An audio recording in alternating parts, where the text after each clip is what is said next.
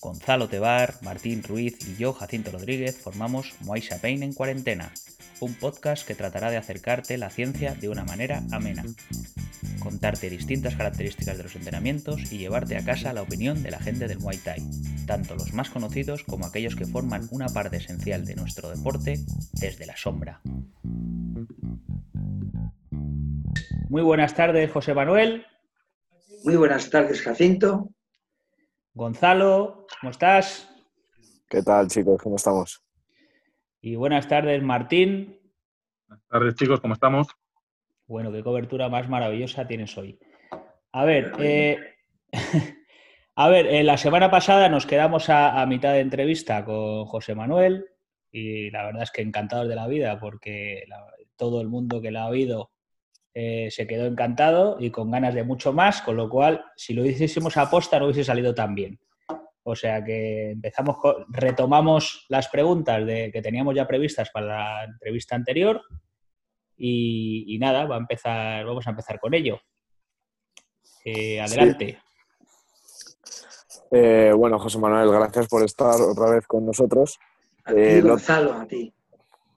El otro día nos estuviste comentando mucho sobre tus inicios y tu carrera deportiva y como entrenador. Y ya sabiendo que has estado vinculado al deporte prácticamente pues tu vida entera, eh, ya sea como deportista, como estudiante, como profesor y como entrenador, eh, me gustaría saber cuál ha sido tu enfoque para conseguir mantener la motivación, para no quemarte. Pues bueno, creo que el mismo que tenemos los cuatro que estamos charlando en este momento. El enfoque es que tenemos la suerte de poder hacer un trabajo eh, que nos gusta y que realmente más que un trabajo se convierte en un hobby.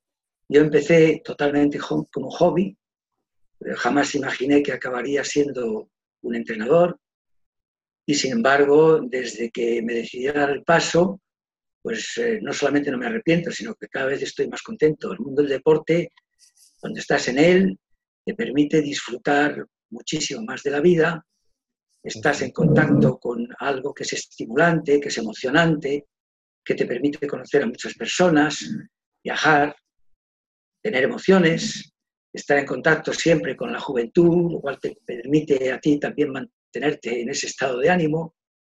Y en una palabra, pues disfrutar. Cada día cuando te levantas, pues en lugar de decir, tengo que ir a trabajar, dices, qué bien, otro día más que voy a pasármelo muy bien.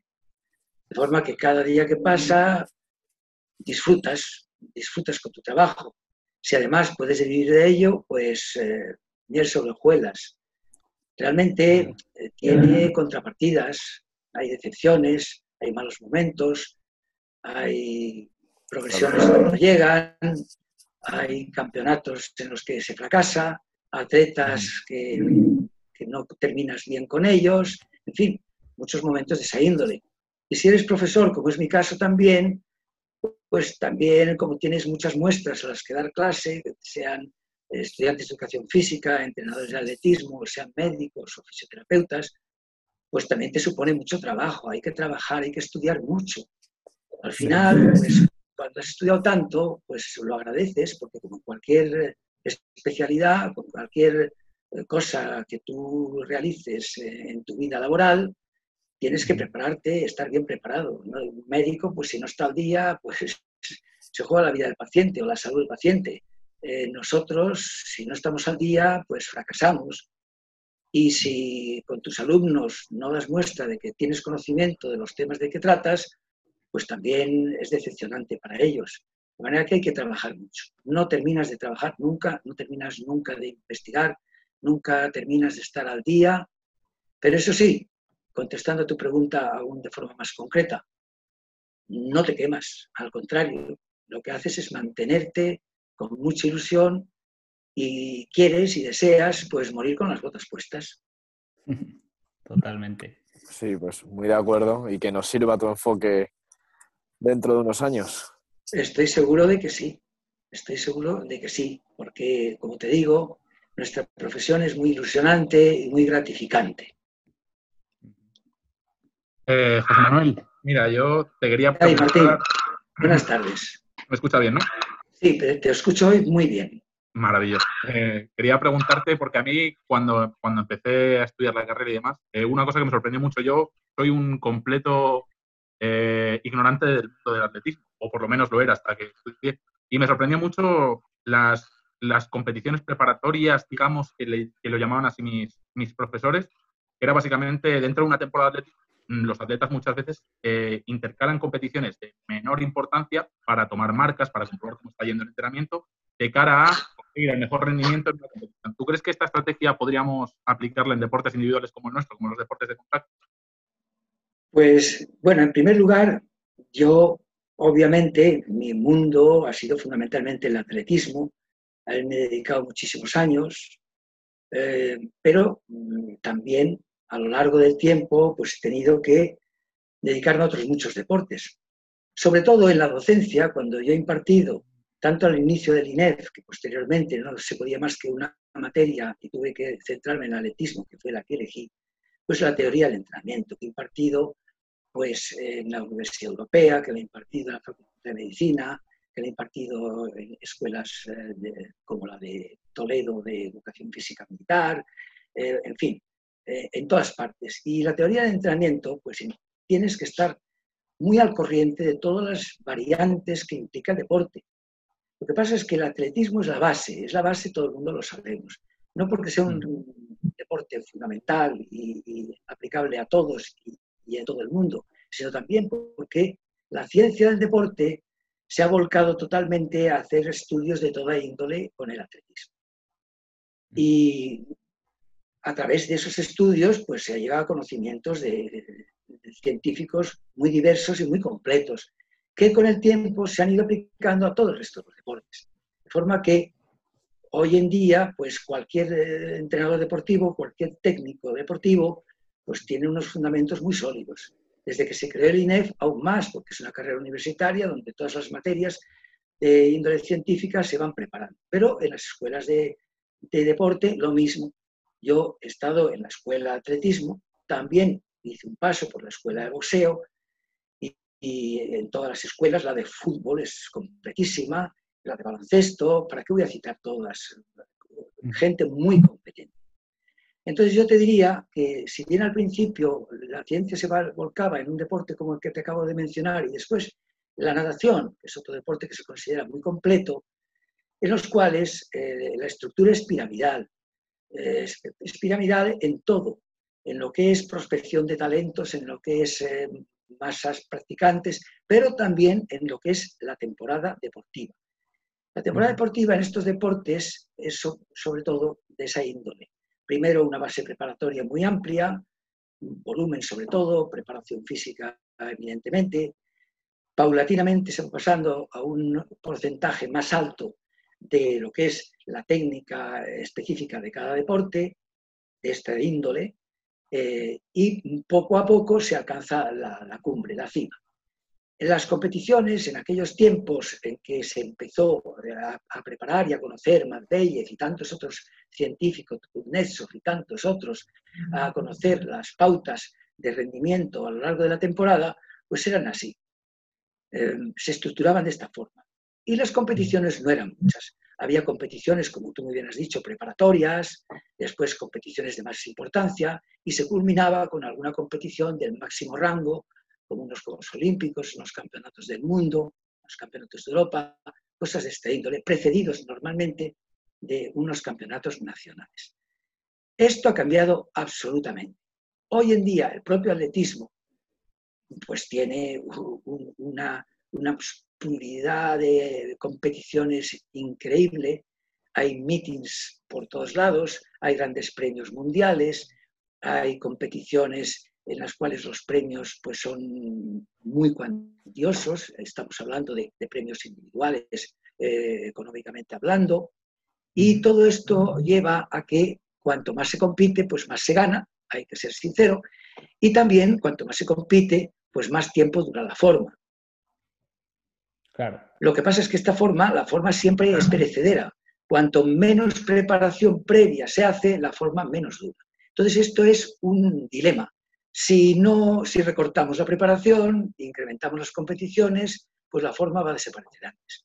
Esto lo comentó precisamente Malveyev en una charla que dio en Madrid, invitado por mí, y el entrenador, y esto entra dentro de tu pregunta, de, vamos, el, profesor de fútbol de la, del INEF, Carlos Martínez, le dijo claramente, bueno, usted ha hablado de, esto, que hay una serie de competiciones paulatinamente más importantes, ¿qué ocurre con los deportes individuales?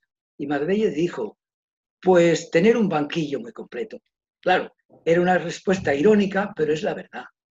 Yo recuerdo los tiempos en que el pobre Raúl, pues lo tenían machacado partido tras partido. No hay jugador que pueda aguantar toda una temporada futbolística o de baloncesto o de balonmano o de cualquier otro deporte de asociación, de equipo, sin que tenga algunas fases recuperatorias, regenerativas, en las cuales incremente o mantenga mejor su condición física.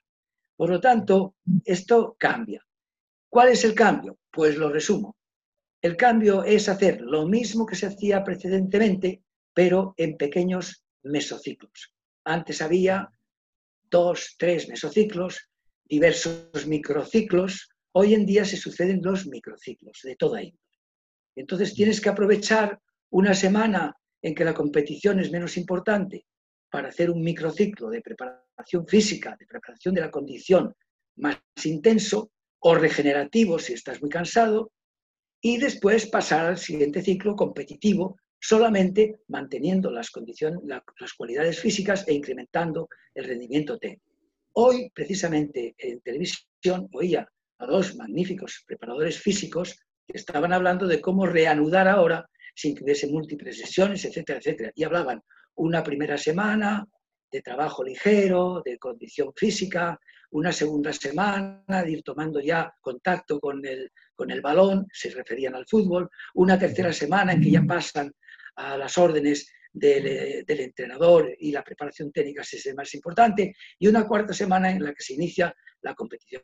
Pues sí, señor, pues es esto. Y en deportes como individuales como el tenis, yo estoy muy metido actualmente en el tenis, tengo muchos conocimientos de tenis, he tenido muchos jugadores de tenis, he llegado a tener una jugadora que ha estado en la novena del mundo, Anke Uber, he tenido muchas veces campeón de Madrid como Tati Rascón, hoy en día presidente de la Federación Madrileña de, Tenis.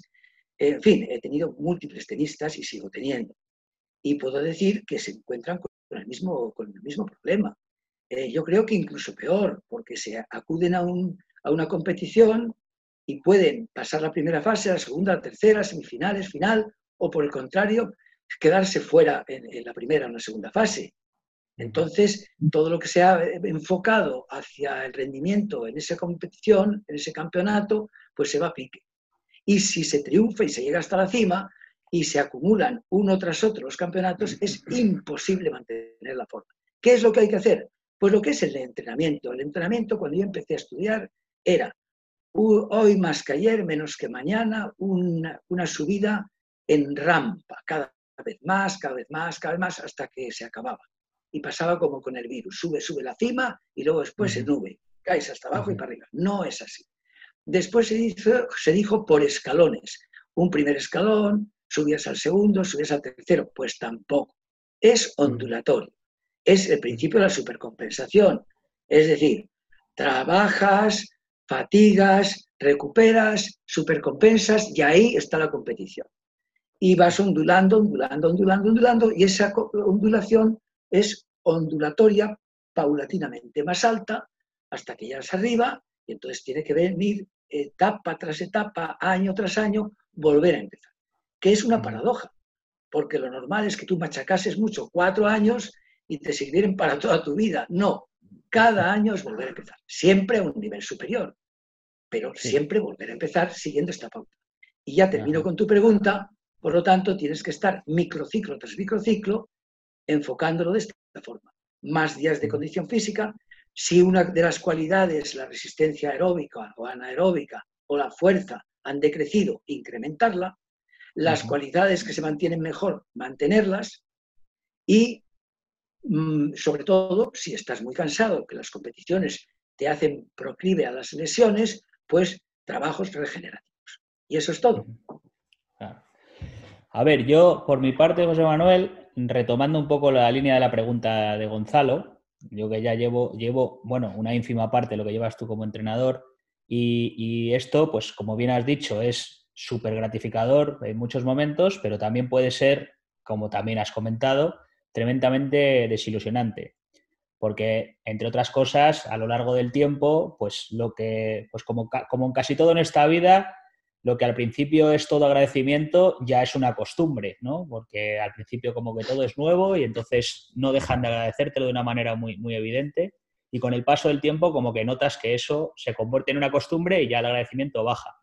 Pero igual que baja el agradecimiento, también ellos como deportistas eh, con bastante facilidad en cuanto alcanzan ese punto que lo hemos mencionado, que es algo oscilante siempre, ¿no? Eh, hay un momento, un pico de forma que, estableces una meseta puntualmente por lo que sea, puede ser por circunstancias personales o por el propio entrenamiento, y llega un momento que no evolucionas o incluso involucionas levemente. Y en ese momento, pues pasan un momento de, desmotivación bastante potente. Entonces, en, esta línea te voy a hacer dos preguntas. Por un lado, eh, ¿Cómo afrontas esos cambios en tus deportistas? ¿Y eh, qué le dirías a un joven con un talento tremendo que tiene poquísima voluntad para aprovecharlo? Bueno, pues eh, las dos van en una, como me has dicho tú.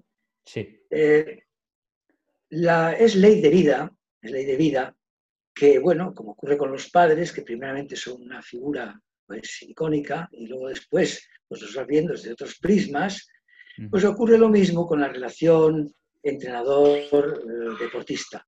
Mientras eh, el entrenador va llevando al deportista a cada vez a niveles más altos, con gran satisfacción por su parte, pues miel sobre hojuelas. Los momentos en que puede haber fallos, como tú muy bien dices, porque el entrenamiento no sale bien, por circunstancias personales o de toda índole, pues entonces, eh, si tienen fe en el entrenador, esa fe no se va abajo simplemente por estos momentos de, presión o de bajo rendimiento, sino que sigues confiando y efectivamente, pues si sales a flote, esa, esa confianza todavía se incrementa más.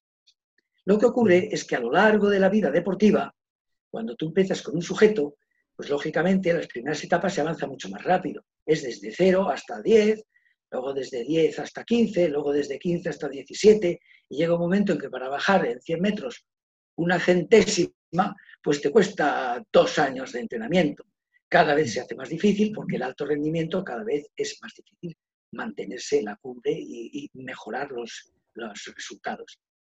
Al llegar a este punto, pues muchas veces ya empiezan las dudas del atleta, del deportista con respecto al entrenador. Y esas dudas a veces están justificadas porque evidentemente no somos infalibles. Tenemos muchísimos errores de toda índole, técnicos, humanos, de comportamiento. Eh, y bueno, si es así, el, deportista a veces ve la necesidad o piensa que es más favorable el cambiar de entrenador. El 90% de las veces se une a que ya su deterioro deportivo se ha iniciado, con lo cual el cambio de entrenador pues, no conduce a una mejora, porque esta mejora ya no es, no es factible. Pero otras veces este cambio de entrenador es favorable, porque las pautas que ha aplicado el primero en principio eran buenas, pero cuando se han comprendido estables y a una pauta continua y sin las modificaciones necesarias, pues entonces ya el rendimiento no se incrementa por culpa del entrenador. Y ahí el cambio puede ser favorable. Yo recuerdo en un curso de entrenadores que tuve a Marín y Yopar, ambos en el mismo curso de entrenadores, ya maduros, eh, que reunían entre los dos pues múltiples medallas de, de plata y de oro en las competiciones de marcha. Y les pedí como examen que me hicieran su entrenamiento, que pusieran su entrenamiento. Y cuando se lo comenté a, ellos mismos, les dije, pero ¿cómo es posible que sigáis acumulando esta masa de volumen de trabajo? Si es imposible a vuestra edad. Y efectivamente ya estaban notando una decadencia grande porque junto con el paso de los años estaban acumulando un trabajo que en su día fue magnífico, pero que al llegar ese momento, pues francamente no era posible mantener. Yo no sé si he contestado a tus preguntas, a tus dos preguntas. Si tienes algún matiz que creas que debo mejorar, pues... Básicamente, o sea, eh, la, única parte que me queda ahí un poco en duda es, bueno, o que no me has aclarado tanto, es la parte de, de, qué, cómo, qué le dirías a un joven o a un deportista. Ah, sí, perdón. Eso es, la parte del eh, talento. Se me había pasado, muy cierto. Sí. Bueno, mm, hay las dos cosas. Nos encontramos, como tú bien sabes, y tanto Gonzalo como Martín también, que muchas veces tienes que, que no siempre entrenas campeones. Eh, más aún, casi nunca entrenas campeones. Tienes que tener mucha suerte de que te caiga algún talento. Claro. Te cae un talento, puede ser de, de muchas categorías. Un talento 10, un super talento o un talento pues a nivel nacional, que no está nada mal, o local, pero a veces ni eso. Y entonces tú trabajas bien, pero la masa de practicantes que te va tocando pues no, no es talentosa. En ellos el trabajo es básico. Y normalmente los que no tienen talento o se cansan, se aburren, se decepcionan y lo dejan, en cuyo caso no tienes problema, o tampoco tienes problema si tienen una gran ilusión y a pesar de no alcanzar grandes logros, trabajando, pues van mejorando, se ilusionan, se lo pasan bien, etc. Trabajo. Y entonces, sin talento, trabajo les permite disfrutar. Sin talento, mucho trabajo para llegar a la cima. No. El caso que tú dices que es exactamente el polo opuesto, el talentoso que no le gusta trabajar, pues ahí llegarás a unos niveles muy buenos, porque para eso tiene unas condiciones muy favorables, pero nunca llegará a lo que hubiese podido llegar si hubiese tenido la misma afición y hubiese entrenado lo mismo que otros sujetos como los que acabamos de mencionar. Uno se encuentra con ambos casos. Yo he tenido algunos sujetos magníficos compitiendo, extraordinarios compitiendo, y en los entrenamientos de muy poco rendimiento, porque no estaban motivados. Y esto también hay que tenerlo en consideración. El famoso feedback de que tú tienes que aplicar el entrenamiento para el atleta y no a la inversa, que es un tema mm, absolutamente constante en lo que es el entrenamiento. Así pues, que tiene gran talento pero no le gusta entrenar, tendrás que reducir el entrenamiento. Voy a citar dos casos de, esto, de esta índole. Kratos Milova invité a su entrenador a que, bueno, todavía recorrió un mundial, porque esas marcas ya no se pueden volver a repetir con el topping y todas aquellas cosas de los países del este. Pero vino a entrenar a Madrid estuvo entrenando y su entrenador nos dio una charla con una magnífica intérprete y comentó que cuando la pasó al 800, después de hacer el récord mundial de 400, pues eh, un día le dijo, bueno, hoy tienes que hacer 10 kilómetros a tal tiempo. Y la otra, yo no hago 10 kilómetros de ninguna de las maneras. Y en lugar de insistir y decir, pues así no hay nada que hacer, pues dejó pasar. Siguió con sus entrenamientos eh, de interval, de fraccionados, de velocidad, de velocidad resistencia, y un día le dijo, bueno, hoy tienes un entrenamiento muy duro. Así, ¿cuál? Vas a hacer 10 veces mil metros con un minuto de recuperación. La mujer se los metió tan pancha, con lo cual el mismo trabajo que él quería hacer lo hizo tan contenta en lugar de negarse a realizar. Es decir, sabe un poco jugar con ello.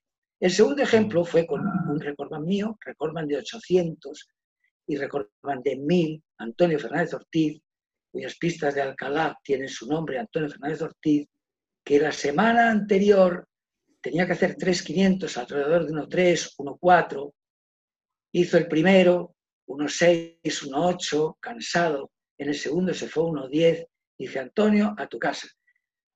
¿Hasta mañana? No. Tres días de descanso absoluto y la víspera de la competición un calentamiento. Era en Vallehermoso. Se puso en cabeza pasó el 400 en cabeza, llegó a la meta en cabeza y hizo récord de España 1.46.7. Cinco días antes no podía con el trasero. Eh, con este descanso, la supercompensación hizo su trabajo y el rendimiento fue. En una palabra, conocer al atleta, jugar psicológicamente con él y adelante. Total. Sí, hay que tener mano izquierda ahí, que yo creo que la experiencia es lo que te da. Eh, un José Manuel, en tu, en tu opinión, eh, para los deportistas y los aspirantes atletas que nos escuchen, eh, ¿cuáles son los mejores años para un deportista? Porque ya sabemos que quizá a nivel físico o a nivel psicológico pues pueden variar.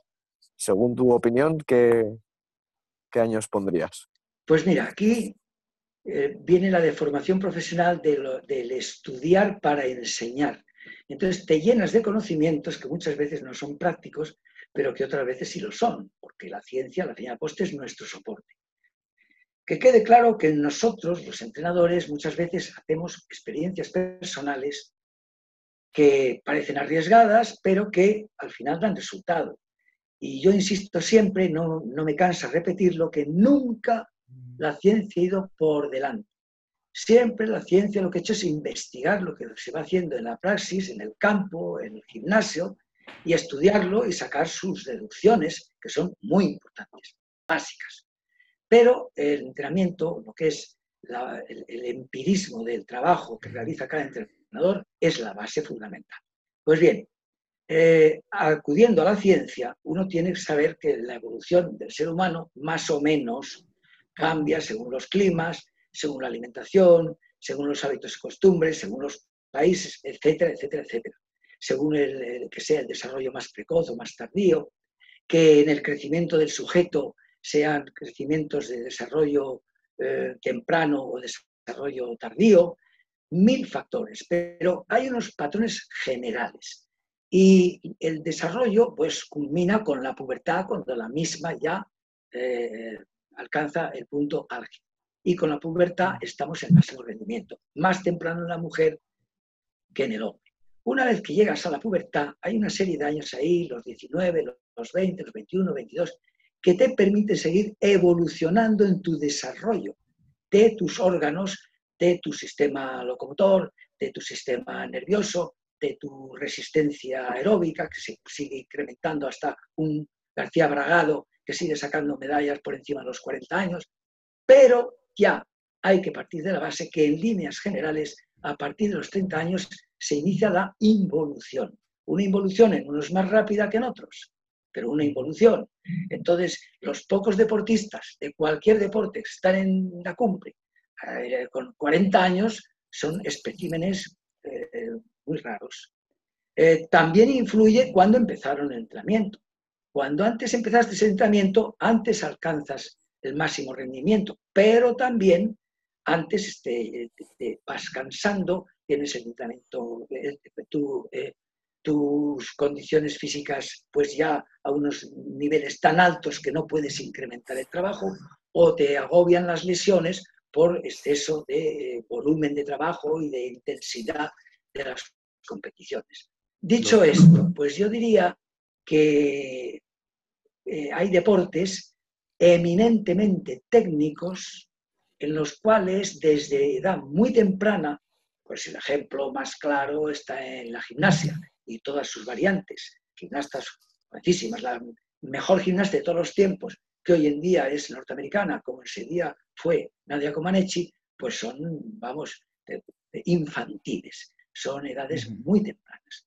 Y también cuando tienen 20, 22 años, pues se considera que poco menos que lo que pasó a Nadia Comaneci, pues ya unas, unas eh, señoras maduras. Eh, dicho esto, otros deportes, por el contrario, hablamos de los de resistencia aeróbica, hablamos antes de Martín Llopar, hablamos ahora de García Bragado, ¿qué os voy a decir de la carrera maratón? Pues otro tanto de lo mismo, te permite llegar muy lejos porque vas incrementando, incrementando, incrementando, lo que no podías hacer con 20 años, que no te podías hacer 220 kilómetros semanales. Sí lo puedes hacer con 30 años y entonces no cesas de evolucionar. Esta es la idea. Muy bien. No sé si te he contestado, Gonzalo. Sí, sí, estupendamente. Muchas gracias. Bueno, José Manuel, y ya por último, eh, para ir cerrando, ¿Sabrías identificar alguna anécdota o, algún momento como deportista, como entrenador, en el que tú vieses claro que, esta era tu pasión, que esta era tu vocación? Esa, esa vez en la que dijiste, me voy a dedicar a esto, esto es lo que me gusta. Bueno, Martín, pues creo que esto lo tengo ya contestado muchas veces porque he soltado mi rollo ah, en clases de toda índole, ah, en entrevistas de toda índole y, y siempre es el mismo. El destino me ha llevado donde estoy.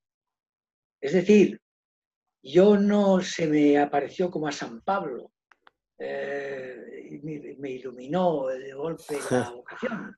Eh, yo realmente mm, ha sido algo producto del azar y de lo que queramos llamarlo.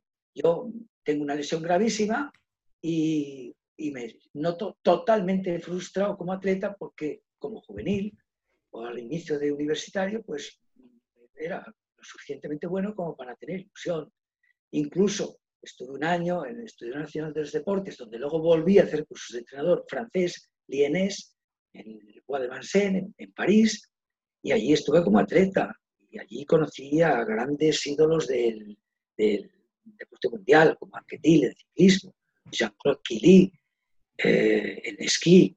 De ahí surgió después mi idea de crear un batallón como el del Ministerio del Ejército, copiando el batallón de Joinville francés, con, una sección exclusivamente para deportistas, y atletas grandísimos como Mimú, campeón olímpico de maratón, y, como Michel Sassi, subcampeón de 1500 metros en la Olimpiada de Roma, que luego fue un gran amigo mío. Yo hoy estoy lleno de Sten y él estaba lleno de bypasses en la Olimpiada de Barcelona, porque no estamos a salvo, por mucho deporte que hagamos, de todas estas bromas de la salud. En este caso, pues eh, sigo con, con, el tema del azar. Por lo tanto, al encontrarme yo frustrado, pues inicio mi, como hobby el atletismo con los alumnos de, del colegio donde yo había estudiado, del cual han surgido bastantes campeones, he tenido esa suerte, tenían talento, ganas, ilusión y han llegado hasta equipo nacional, algunos de ellos, con gran fortuna por mi parte, tener esa satisfacción y seguirme reuniendo con ellos desde la edad escolar desde haber iniciado en el colegio, en un patio, hasta conseguir eh, llegar al equipo nacional, pues bien, eh, es una, toda una trayectoria. Yo me dedico a otras cosas, el otro, vamos, eh, soy doctor en, historia, he estudiado pues unas materias que no tienen nada que ver con el deporte y de golpe y porrazo pues veo que obtengo unos resultados bastante positivos en el deporte, el azar hace que nazca el INEF y me ofrezcan ser profesor en el mismo, porque ya tenía un cierto prestigio, el azar hace que yo como eh, miembro de la Federación Española, pues eh, como amateur, puedo optar a convertirme en profesional, el azar hace que de golpe y porrazo yo tenga la posibilidad de dedicarme íntegramente al deporte con estas dos dedicaciones, la Federación y el Instituto Nacional de Deportes, y en ese momento, que no respondo a tu pregunta, pero en ese momento es cuando yo decido absoluta y totalmente dedicarme de lleno al deporte. Y esta es la realidad. Sí, hemos, hemos dado un, montón de vueltas a, tu vocación, eh, a tu pasión y desde luego que, que, está más que claro entre las dos entrevistas, bueno, la entrevista dividida en dos mejor, que desde luego que, esto se, vamos, el deporte y el entrenamiento y el trabajo como entrenador se hizo para gente como tú, desde luego. Entonces, bueno, pues vamos a terminar ya la entrevista, la segunda parte de la Lo entrevista. Lo que sí, si me permites, sí, no sé si, si, Martín me escucha. Te escucho, te escucho. Sí, sí, sí. Ah, bien. No, es que como has sido el último a preguntarme, pues te quería decir como en los casos anteriores. Yo mm, eh, comento una anécdota personal. Yo con vosotros tengo plena confianza y me permito estos lujos. Yo muchas veces cuando salimos, matrimonios, cenar o con un grupo de amigos, nos reunimos en una reunión de amigos, etcétera, etcétera, pues me dicen, José Manuel, tú tienes un defecto y es de formación profesional. Y es verdad, yo creo que siempre me enrollo demasiado. En esta última pregunta, Martín yo no sé si he contestado realmente a lo que tú querías saber. Pues mira, te voy a decir que sí. A, mí me parece que sí. No ha sido, a lo mejor no era la respuesta que me esperaba, pero me ha, respondido. Oye, te lo agradezco, la verdad. Pues muchísimas gracias, Martín. Muchísimas gracias. No, gracias a ti, Manuel. Bueno, pues eh, yo por mi parte, eh, aquí en abierto y en directo, eh, te diré que sí, vamos, que, nos encantará tenerte en, en, términos más específicos, en entrevistas más específicas del entrenamiento y no de una cosa tan general, que nos ha encantado, por supuesto. Pero si quieres en algún otro momento o si tienes tiempo y si te apetece, nos encantaría recibirte de nuevo con cosas más específicas del entrenamiento eh, no sé si estáis de acuerdo, Gonzalo y Martín, seguro que sí. Yo, completamente. De hecho, casi, hasta te, suplicaría que, pudiéramos contar contigo. Pues mira, yo a los, a los tres estoy muy agradecido porque si bien a veces mm, es muy agradable, como en este caso, poder expresar tus opiniones, en este caso las mías, y explayarme y sincerarme, otras veces pues eh, te ves obligado a, hablar con auditorios no tan gratificantes, eh, más, eh, ¿cómo te diría yo? No, por supuesto más ignorantes, pero también que no se interesan tanto por los temas que tú desarrollas. Y esto, pues evidentemente, te crea a veces un cierto desencanto de haber trabajado preparando una conferencia un curso y ver que la audiencia, pues, no queda satisfecha. Pues en vuestro caso es a la inversa. Yo estoy encantado y, en fin, todo lo que sea tener con vosotros un intercambio de opiniones será un placer. Muchísimas gracias. Genial, pues, pues gracias a ti. Nos quedamos encantados y, nada, te veremos en cuanto podamos, lo antes posible, te volvemos a, retomar. Bueno, que salgamos todos muy bien de, esta que estamos pasando. seguro que sí. Muchos ánimos. Muchas Adiós. Muchas gracias. Hasta aquí el capítulo de hoy. Esperamos que te haya gustado. Como siempre haremos, te dejamos unas cuantas referencias tanto en Instagram como en Facebook. Te animo a recomendar este canal en tu plataforma de podcast o mejor aún, a tus amigos. Y así nos ayudáis a llegar a mucha más gente y que el canal siga creciendo. Con un poco de suerte podremos ayudar a que este confinamiento pase mejor para todos.